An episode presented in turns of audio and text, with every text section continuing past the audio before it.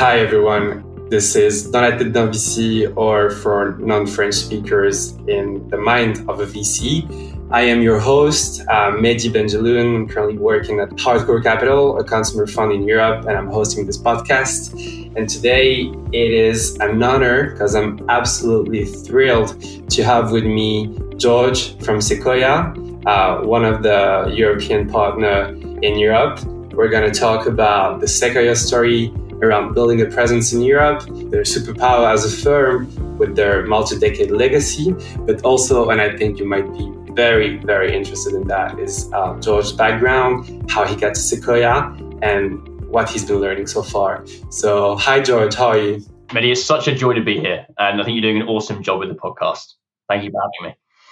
Thank you so much. Thank you so much. Um, you're too nice. Thank you so much uh, for taking the time to be with me today. And I think I want to start with, with this question. You know, Sequoia has been one of the most important funds in the history of technology. Currently manages a lot of investment funds in the US, but also in India, Southeast Asia, and China, and now in Europe since 2020 when they hired Luciana to, to, to lead it. Luciana Lixandru uh, was founded in 1972 in Menlo Park, California by uh, Don Valentine and let's say it's amazing investments including Apple, Google, Oracle, LinkedIn, just, just to name a few, Instagram or, or WhatsApp. But the real question, and I want to first start with that, is how did you become a partner at Sequoia at such a young age? Um, I think you're 26. That's impressive. How did that happen? I appreciate that. I mean, it, it feels like this is a, a next chapter of sorts, but but in many ways, not really. Uh, what I mean by that is, so I grew up in the UK. I, I studied at LSE here in London, um, which is where we've set the office up.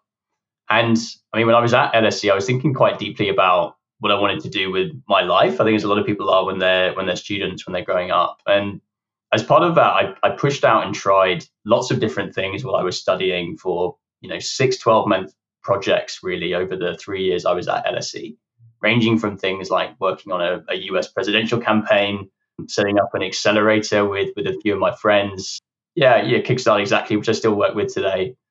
Um, and through those experiences, just getting introduced to lots of different people um, across different ecosystems with you know different types of work, etc. And the kind of output of that really is that I was actually on a panel with Kickstart in my final year, and I started on that panel. I was basically Revolut were there, right, in their early stages, a kind of seed stage business, one of the co-founders, and that's when I first heard about that product, heard about the business and, and what they were building, and I was introduced to kind of venture backed companies for the first time, the growth that comes with that, the fact that for a business like Revolut, it's a team of outsiders, really, at least outsiders to financial services, um, who are going out to really try to change the world's largest industry for the better and change how consumers and businesses live their financial lives.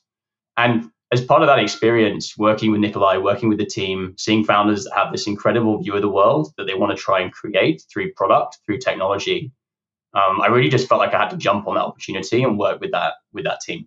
And for me, the piece that really took me to Sequoia and the thing that really excites me about what I do now is that actually I think that it's not all that different when you work as a venture capitalist, when you work with founders at that stage, in that really it's a privilege to work with people every day that have that scale of that ambition, right? Who are attacking these large markets with these incredible insights. And yeah, the path for me was was not so much by design. It was it was chance that I was you know working hard, trying to build product, trying to understand you know fintech here in the EU and build this business. And the opportunity presented itself for Sequoia opening their office here um, to work together. Um, and I think that during the process of getting to know the team, because I'm sure for many people it was it was a case for me, I maybe knew bits of the brand.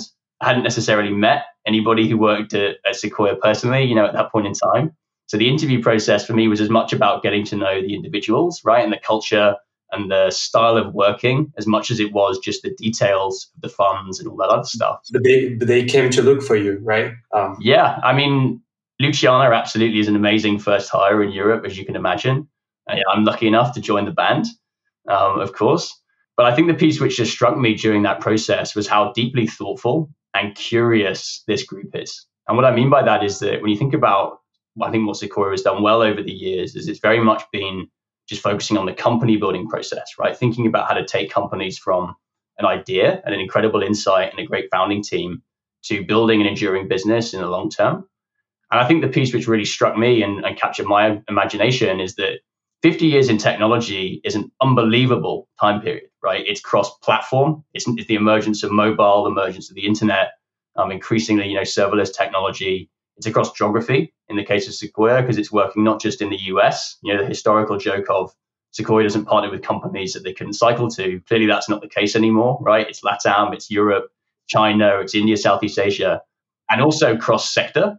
And I think just seeing that curiosity that powers that is just something that I thought was incredibly attractive. Definitely. And so just to bounce back on what you were previously saying, you are, as you mentioned, uh, working at Revolut in a product role, right? My question is, what did you bring from Revolut that today helps you at uh, Sequoia? You know, like what did they find in you except this curiosity and uh, this willingness to work with this, this, amazing team? What kind of skills did you bring with you from Revolut that today helps you at uh, Sequoia from a product side perspective also? Yeah, awesome, awesome question. So one thing that I think Revolut has done incredibly successfully is when you, when you think about building something like a like a neobank in the early years, a lot of the functionality you're building around product is what I would call sort of hygiene features, right? It's things that you need to be able to operate a bank account, sending money in and out, issuing a card, blah blah blah, right? All these things. And the reality is that's not what differentiates the business in the long term, right? The innovation comes later once you have those features in place. And I think that the piece has just been very impressive, frankly, about, about what has been achieved there is actually this, uh, this willingness to go back to first principles as an outsider to really understand the mechanics of how industries work. You know, how does the unit economics work today? Why is it that way? Asking why all the time about these problems and really working often with pretty established, you know, legacy partners in an industry to co-create a new solution that works better for the consumer is cheaper, is easier, is faster, etc., etc. And I think just that level of healthy skepticism for the way the world works is actually an important characteristic of anybody who wants to found a technology company or go on to innovate, because really that's at the heart of the innovation, and that is just an like an integral part of the culture at Revolut. And I think, I mean, Sequoia is no different. The founders we work with is exactly the same. And I think the second thing I would say is that Revolut has an incredible way of quantifying performance in terms of how we think about not just KPIs, right, that, that the teams achieve when they launch products, which can be a combination of you know business goals, P and L, but also you know operating goals around engagement and new users and things like that. Um, but actually, just this sense of really trying to understand how users are using our product, whether they're enjoying it, what their pains are, quantifying that on a feature level, on a team level, you know, over time. And I just think that level of real I don't know, sensitivity to the end customer is something that I love. And it comes, you know, through in the product when you use it. And it's something that I really take with me when I work with my companies in terms of how to build product. But then um, imagining that um, you uh, are currently um, assessing a company, talking to a founder, do you think that this previous experience with uh, those very important metrics that you guys tracking, you're previously tracking Revolut gives you an edge at currently assessing the companies as an investor? So I maybe make two points. I think one is when you think about building a business, there are a few things that need to go right. Obviously, you need a great team and you need luck. But when you think about things you can control, you need a mixture of domain expertise, i.e., an understanding of your market, and increasingly functional expertise, right? It might be in product, it might be go to market, it might be data science, it might be engineering. Whatever it is that your product needs to achieve it, you need some mix of functional expertise in the team. And I think that it helps that I'm able to contribute, you know, to the group, the decision making process inside of Sequoia with some of those experiences that I have. I think it also helps actually that we're fortunate enough that many of the colleagues that I work with have worked at some of the most important companies in their sectors at quite critical phases in the development of those companies. And we sort of pull as a team um, in terms of how we think about, you know, evaluating companies, working with our founders to build the businesses um, we sort of lean quite heavily on the diverse backgrounds and interests inside of the group. Um, and we make sure that actually, especially in a world where some of these values that are taken from one sector are increasingly being applied in another. For example, like the emergence of, of SaaS pricing in, in enterprise, the dominant pricing model with inspiration from consumer. Or, you know, conversely, when you think about product-led growth for B2B companies, that has a lot of the consumer intuition that we've expected over the years And actually, you can have somebody that worked in a viral consumer product mm. who all of a sudden is able to advise and go to market for an enterprise company for the first time. What an amazing thing! Um, and we can do that because of you know that cross pollination but also because we have a lot of that expertise in the group. That's um, that's amazing. So so you're working with uh, Luciana, and how many people are you uh, currently based in the London offices in Europe? So absolutely with Luciana, who's an amazing person. And so the the way we've set our business up is so it's one team, one dream between the between Europe and the US, meaning it's the same family of funds. I'm investing across geographies. I work with my US based colleagues. I'm here on the ground. It is it's Luciana and myself, my partner Matt, um, moving over from the US, which is very exciting. Uh, my partner Doug, who spends a lot of time here, which is fantastic as well. But really, just making sure that we leverage a lot of the insights and experience that we build, not just among the investor group, but actually a lot of the specialist group and the other people who work with us at Sequoia, and making sure we can support our European founders. And so uh, I, I, think it's a new move for a lot of American uh, investment funds to come to Europe. We also see them invest a lot more uh, at the earlier stages than they used to before. How can you explain that? Why did Sequoia um, on a on a global level come to Europe at some point? Yeah, what what an awesome question. So I think the reality is that now is just such an amazing time for the European ecosystem, and you can see the interest you have from from US based funds is really validation, right, of that and of the scale of the ambition of, of European founders. And I think that there's a couple of factors that contribute to it. I mean, firstly, just the increasing number of high quality entrepreneurs, founders we have here, working to build companies of this enduring global scale from Europe, um, which is really exciting to see that ambition. And I mean, our job is, as we've said before, is to basically find founders as early in the journey and support them for the long term. And in reality, what that means is, you know, having a team here on the ground so that we can be closer to founders earlier in the journey matters. We want to meet these founders as early as possible and our goal is you want to be part of the very best global companies that will be born in Europe over the next 10, 20 years, working as a team, you know, cross office, making sure we can support that global ambition. That's super important. And, and one of the things I think about Sequoia, you know, it's a multi-stage funds investing at a lot of different stages. And that's one of the most important things for founders. I think that when you have Sequoia from the very earlier stages, it kind of gives some confidence for them because they know that probably they will be there at later stages. They're kind of deep pocketed and able to, to follow set at a money level, but also uh, on, on, an operational level. And um, that's not necessarily how other European funds uh, operate because they don't necessarily have the same amount of funds. So for me, that's an edge for funds like Sequoia. And uh, I also wanted to ask you, how do you think that Europe, other European investors should react to US funds coming to Europe? And also, what are your relationship with these uh, incumbent funds that are there from the very early days of the UK ecosystem or the French one? Or, you know, like, how do you think that those people think about you and uh, how, how do you guys live together in the same uh, yeah. tech ecosystem? Yeah, great question. I mean, I mean, the reality is all of those funds are pillars, right, of the European ecosystem. And you know, we love building our community of co-investors, partners that we collaborate with here in Europe, and particularly at the seed stage, right? Given that there are so many high-quality seed investors and the market is so big, um, it's really important for us for Sequoia to be a good partner. Um, we know that the more smart minds we have around the table with the companies we work with, the better, right? And what I would also say is that Sequoia's built its business really focused on partnering with companies as early as possible and for the long term, as you say. And seed is really the heritage of the business. And we've been partnering with companies at the idea stage for, for 50 years. And it's not enough for us just to get in at the seed. In practice, what we're trying to do is support companies and double down over the long term. We've set up our, our fund family to do that. So we have a global growth fund that, that we invest out of.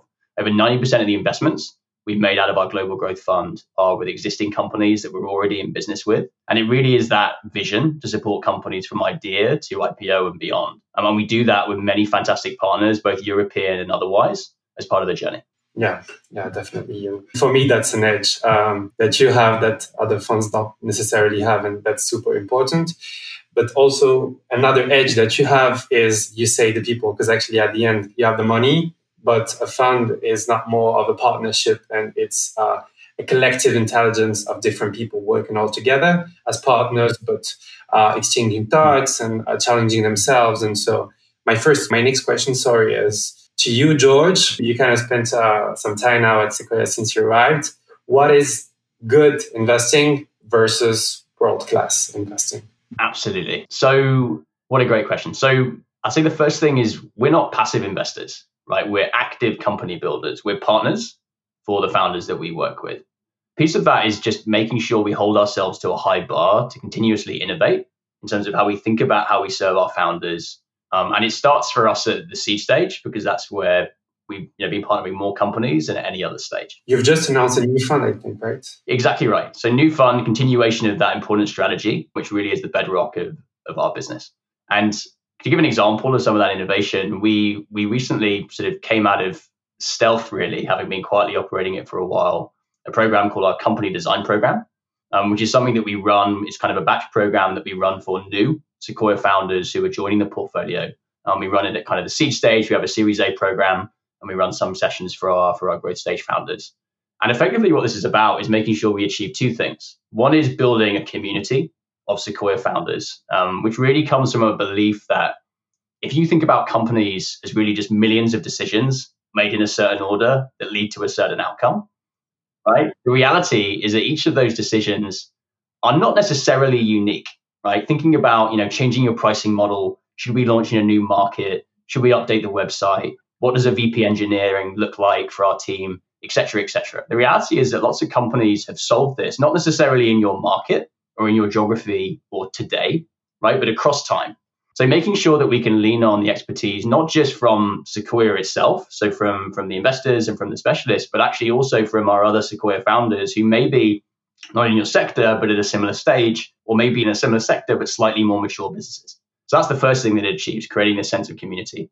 But the second piece is just making sure that we can impart some of the knowledge that we as a team have built of having seen the movie before sometimes in terms of how you know some of these sectors play out.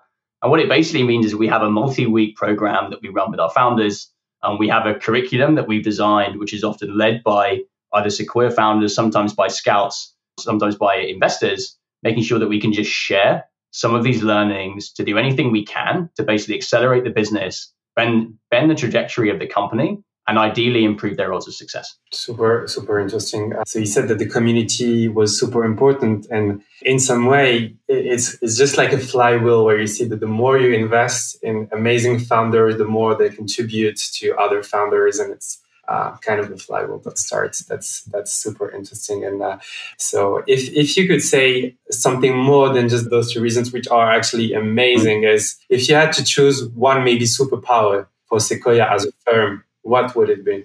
The thing that other people don't have. So I think it is a couple of things. I think the way we've set our business up is to be patient and to be active company builders with the founders that we're working with. There are a couple of components to that. One is just having seen the experience across not just platforms, but geographies and sectors. Two, having the structure to be able to support our founders from the earliest stages, from the seed stage for the long term. I mentioned the point around having our global growth fund, the fact that 90% of those investments are in existing businesses. But I think also just the fact that we're able to stay on the boards of many of our companies, not just up to an IPO, but actually well after they go public. And like there are examples from the partners that I work with, companies like Medallia or MongoDB or Okta, where we sit on those boards as public companies, continuing to advise the founders and really recognizing that something like an IPO is really just a point in the journey. And if you think about the headline statement of trying to found category leaders or enduring businesses, it takes time to achieve that. Right? A lot of things need to go right, and you need an advisor you can trust who's in your corner to achieve it. And I think just being a partner to really help founders build the best version of the business they want to build is actually it might seem obvious and it might seem just you know part of our work, but actually structurally it's how we think about the best way to support our founders. Mm. I also see VC um, just like uh, if you take the analogy with football, for example, I see the VC as a coach and the yes. team as a as a football team, and uh, absolutely how I see it. If we can look at Sequoia arrived in 2020, what would you say that the success of the firm look in, I would say, three, five years in, in Europe? How would you manage success for Sequoia? Yeah, I think it's I think it's pretty simple for us actually. I think our goal is we would like to partner with every category leading company that started in Europe in the future. And we're building out our team, we're building out our support infrastructure accordingly to support that. So we were doing this in the same way we've done it, for example, in the US, where we'll have a, a small but but nimble team here on the ground where every person you know makes a decisive impact on the team and on the on the companies that we work with and also making sure that we can roll out some of the value add services of, of having our specialist teams that we love who help drive a lot of value for our companies but also the, some of the programs and initiatives like the company design program as well. And uh, uh, on the flip side what does failure look for sequoia in three to five years? So not doing that i think is the headline. I think we would like we want to be known as somebody where if you have Sequoia on your side, on your cap table, working with you as a founder, we are bending the trajectory of your business. We're helping you get there, you know, faster with better people in more markets, with more revenue, whatever metrics you think as a founding team you need to focus on and optimize for. You should believe that Sequoia is there as a great partner to support you in getting there. Cool. And I understand that that's what you say to your founders when you currently meet them or when you probably invest if we just go a bit far from that, the moment you actually create your own deal flow, you currently do your own. I'm very curious. Like, uh, you know, it takes a lot of time for most partners when they arrive in a certain ecosystem to build their own network to create that deal flow. I know that Sequoia resonates quite well with the brand, you know, but at some point, for me, it's more of a, an asymmetric game. And the category leading company, defining company that you're mentioning, uh, not necessarily coming to you directly. You should be able to chase them, right? And with the internet, it became way of way more easy to do that. But uh, you need a key component for that, and that key component is network. And my question, George, is You've arrived at Sequoia in 2020. What was your first steps as an investor? And I think that it would also have a lot of people who want to do VC just to understand how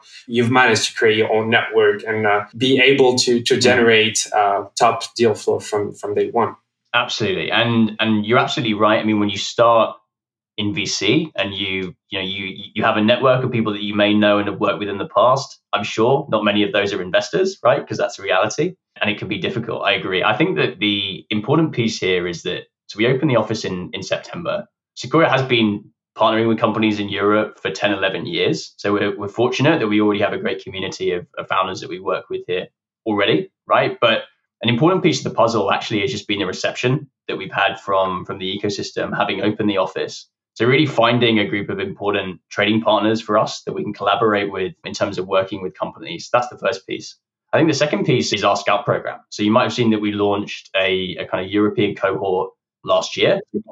Yeah, I was about to ask you about that because I know that Roxanne, Roxanne Varza, um, she told me she was doing famously known. So. so Roxanne, I mean, has been an amazing community leader, obviously in her own right. She's also been awesome for scouts. And maybe just to talk a little bit about the idea behind the Scout program. So it's actually as much about the community as it is about investing, right, in early stage companies. And what I mean by that is you, shouldn't underestimate when you have interesting friends. We all have interesting friends that may work in tech. They may work in sectors adjacent to tech. They see things every day. They talk to people every day. They read things online. There's a lot of inspiration and insight that comes from being surrounded by smart, intelligent people who you know are curious about the world. And Scouts help to achieve that. So it helps deepen our relationship with the seed ecosystem through those relationships. It also allows us, you know, as a partnership to really think through some of these problems with people that are on the ground doing these things. And it also democratizes angel investing really to an extent. And it allows the next generation of potentially early stage seed investors, people who are interested in angel investing, to, to whet their appetite a little bit. And I think we've had something like 25 former Sequoia scouts who've gone on to become investors including three of the Sequoia team who are now GPs. You know, Alfred Lin, uh, Mike Vernal, who who currently runs our Scout program, and and Jess Lee. So it's an important way of us getting to know people, for people getting to know a little bit more about angel investing, and also for us just to get inspiration of what is happening in the ecosystem.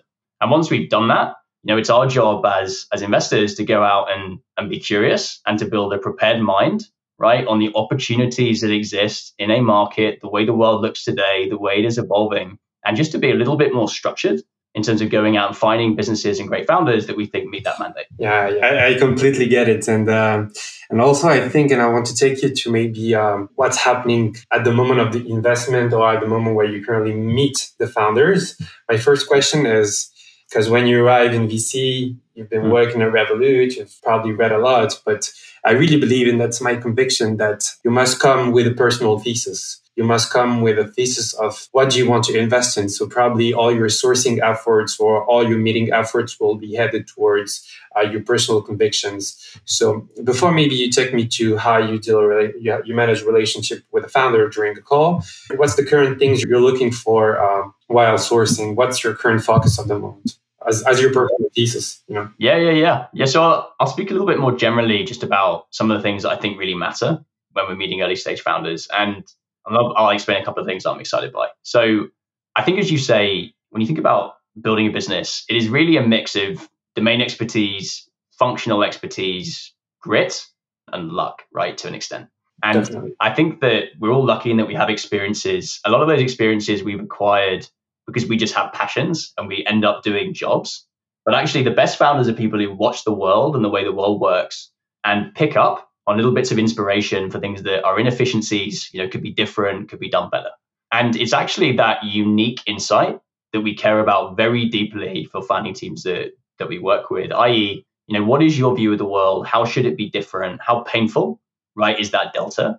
Um, and crucially, you know, for the solution that you're proposing to this problem, like why should this be solved today? Like that resonant why now is an incredibly important piece of the thesis because there are often enablers of your business that could be to do with new technology. For example, for, for a business like Figma, it was really the evolution of you know, browser technology enable people to collaborate through browser for the first time. It would have been very difficult to found the business before that.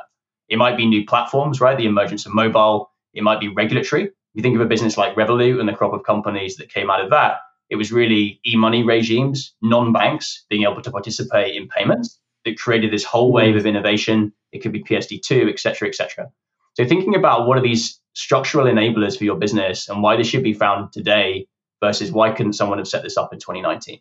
And the best companies recognize the need, but also recognize the enabler to do it here, now, today, right? And really capitalize on the opportunity. And to talk a little bit more about things that I'm excited by, I mean, I'm obviously incredibly passionate about fintech. I think it's just important category for all of us. But to be more specific, I mean, when you think about the first wave of uh, well, consumer fintech in Europe, it's been heavily focused on primarily innovation in around banking, right? And the payments experience you might have with vendors I think two things that I think are huge opportunities. One is this problem around savings. I think that our generation have very different relationships with money than our parents. I think that historically savings has been about you know managing downside. It's been about getting security, feeling safe. I think in the future savings will be much more aspirational. It'll be much more goal orientated. You know, I want to achieve things. I want to move money across time, and we need new products and structures that service that to make it possible if I can just like tackle this, uh, I'm super interested in this moment about uh, an industry, or if you can call that also a product called priced saves, uh, prize linked savings, mm. uh, which is actually something that is very famous in the UK.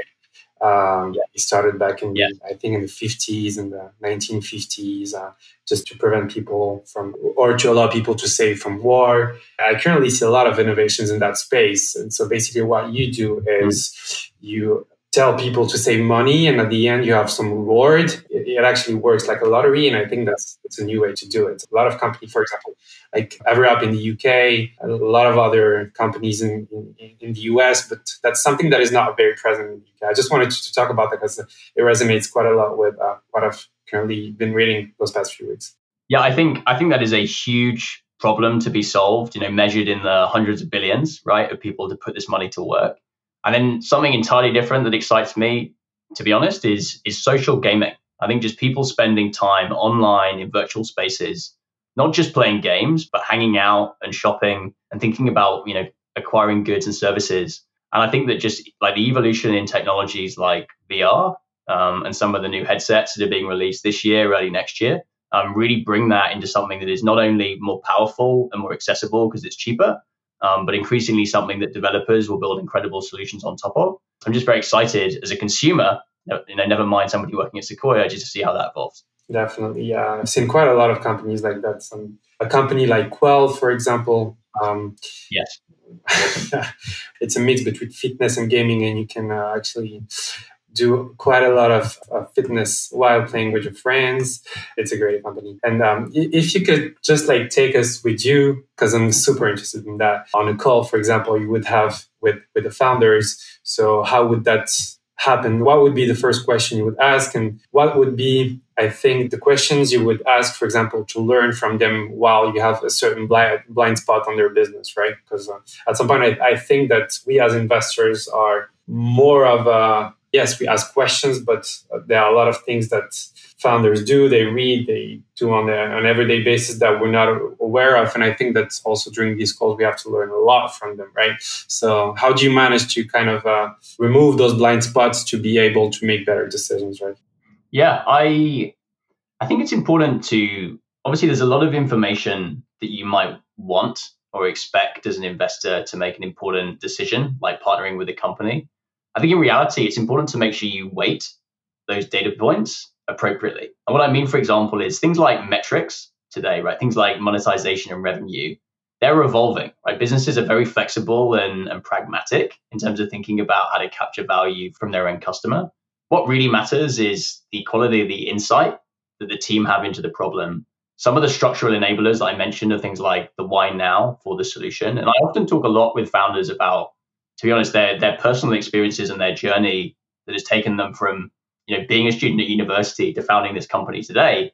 Because I sort of work on the assumption that there are millions of things we could all be doing with our time. You know, why is this the most important problem that you want to put time and energy and money right into solving? And there's some reason for that. And my job really is to try and understand where that enthusiasm comes from and why you, you know, are choosing to spend time on it. So I look at the personal experience a lot. I look at the insight. I look at the enabler. And then really what I, I care about, and it depends a little bit on the business, but two things. One is the mechanics of the product. You know, how does it work? Is it efficient? How is it better? What are your dependencies on third parties, if anything? Really understanding that detail. Um, and then second, just evidence if you have customers of customer love, right? We would much rather, particularly at the early stage, you have a small number of people who couldn't live without your business or your solution than a large number of people who are indifferent. Really finding a home within your you know personas within your customer community for your business. And i think that if you can evidence those things you're well on your way anyway you know with or without sequoia. Um, but it means that we're extremely excited by what you're doing. Cool. Um, I, I, guess we're getting to the last questions of, the podcast. And also uh, super thrilled to have you today with me, George. Maybe before we, we wrap up this this episode, I really want to ask you about maybe some more personal questions. Um, I think it has a lot to do also with uh, your journey in VC. Yeah. You started a, a, year ago, but uh, what would be the most challenge challenging things for you to do in the in the next two years to improve as an investor? You know, what's because uh, you you have Sequoia, and uh, but I think it's also your your personality, what you read, who you meet, and you know, COVID world, you don't necessarily meet people in real life, so it don't have maybe the same deep relationship with people that we could have. So it has a lot to do with that. So my question is really, what's the most challenging thing for you to do in the next two years or three or four? Yeah, absolutely. Um, so I'm lucky. I obviously have amazing people around me to support me in this, uh, which I'm very grateful for. I think for me, it is a little bit of a mental shift in terms of moving from from being on the operating side onto the investing side. And it comes from when you're in a business and when you're managing a team, right, your job really is to keep the ship steady, right? And make sure that the group remains on track towards achieving whatever common goal or KPI you've set out for this time period. And the reality of working in a business is that it can be chaotic, right? Your job is whatever those obstacles are that are thrown at you to keep the ship steady, right? At the end of the day. And when you move into investing, the tables turn a little bit because the market moves very quickly, right? There are lots of exceptional companies being founded, going out and raising capital. And I've really got to learn to lean into this volatility, right? In the in the, in the market and in these opportunities and the changing control that I have over the timelines that come with, you know, when companies want to raise money.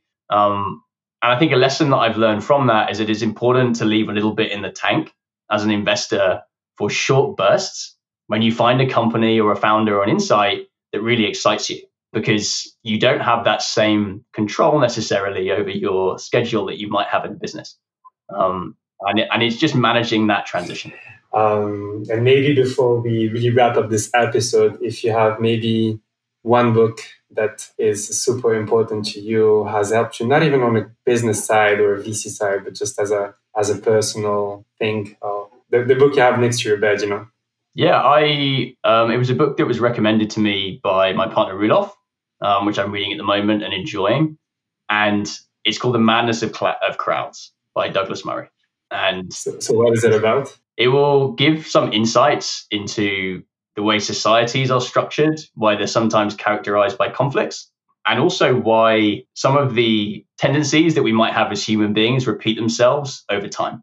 And it will, I think, put a lot of the stuff we're seeing in the broader market, in you know, some of the craziness we've seen over the last couple of years, in context. Um, it's very, very insightful. Super cool. Well, once again, absolutely thrilled to have you on the show. I mean, uh, these are the last episodes of the second season that I currently host, and I'm super happy to to maybe do the, the last episodes with you, George. What an immense privilege. Uh, thank you so much for coming to, to the show. And thank you so much for all the people who allowed me to, to, to do this with you today. I'm taking Charlotte, I'm taking Roxanne.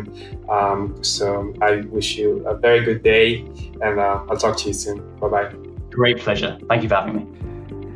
This is the end of this new episode of Inside the Head of a VC or in French, Dans la tête d'un VC. I hope that you've enjoyed it as much as I did. Thank you very much for our listeners to listen to it. And if you like this episode, don't hesitate to subscribe to it so you don't miss the next one. If you liked it, you can rate it, comment it, or share it on different platforms and talk about it with your peers and colleagues and friends, whoever you want. Um, if you want to know more about VC and understand what makes this job, you can subscribe to the Baby VC newsletter that um, is written by the Baby VC Fellows every week on Tuesday. Thank you so much for your loyalty and see you soon for a new episode.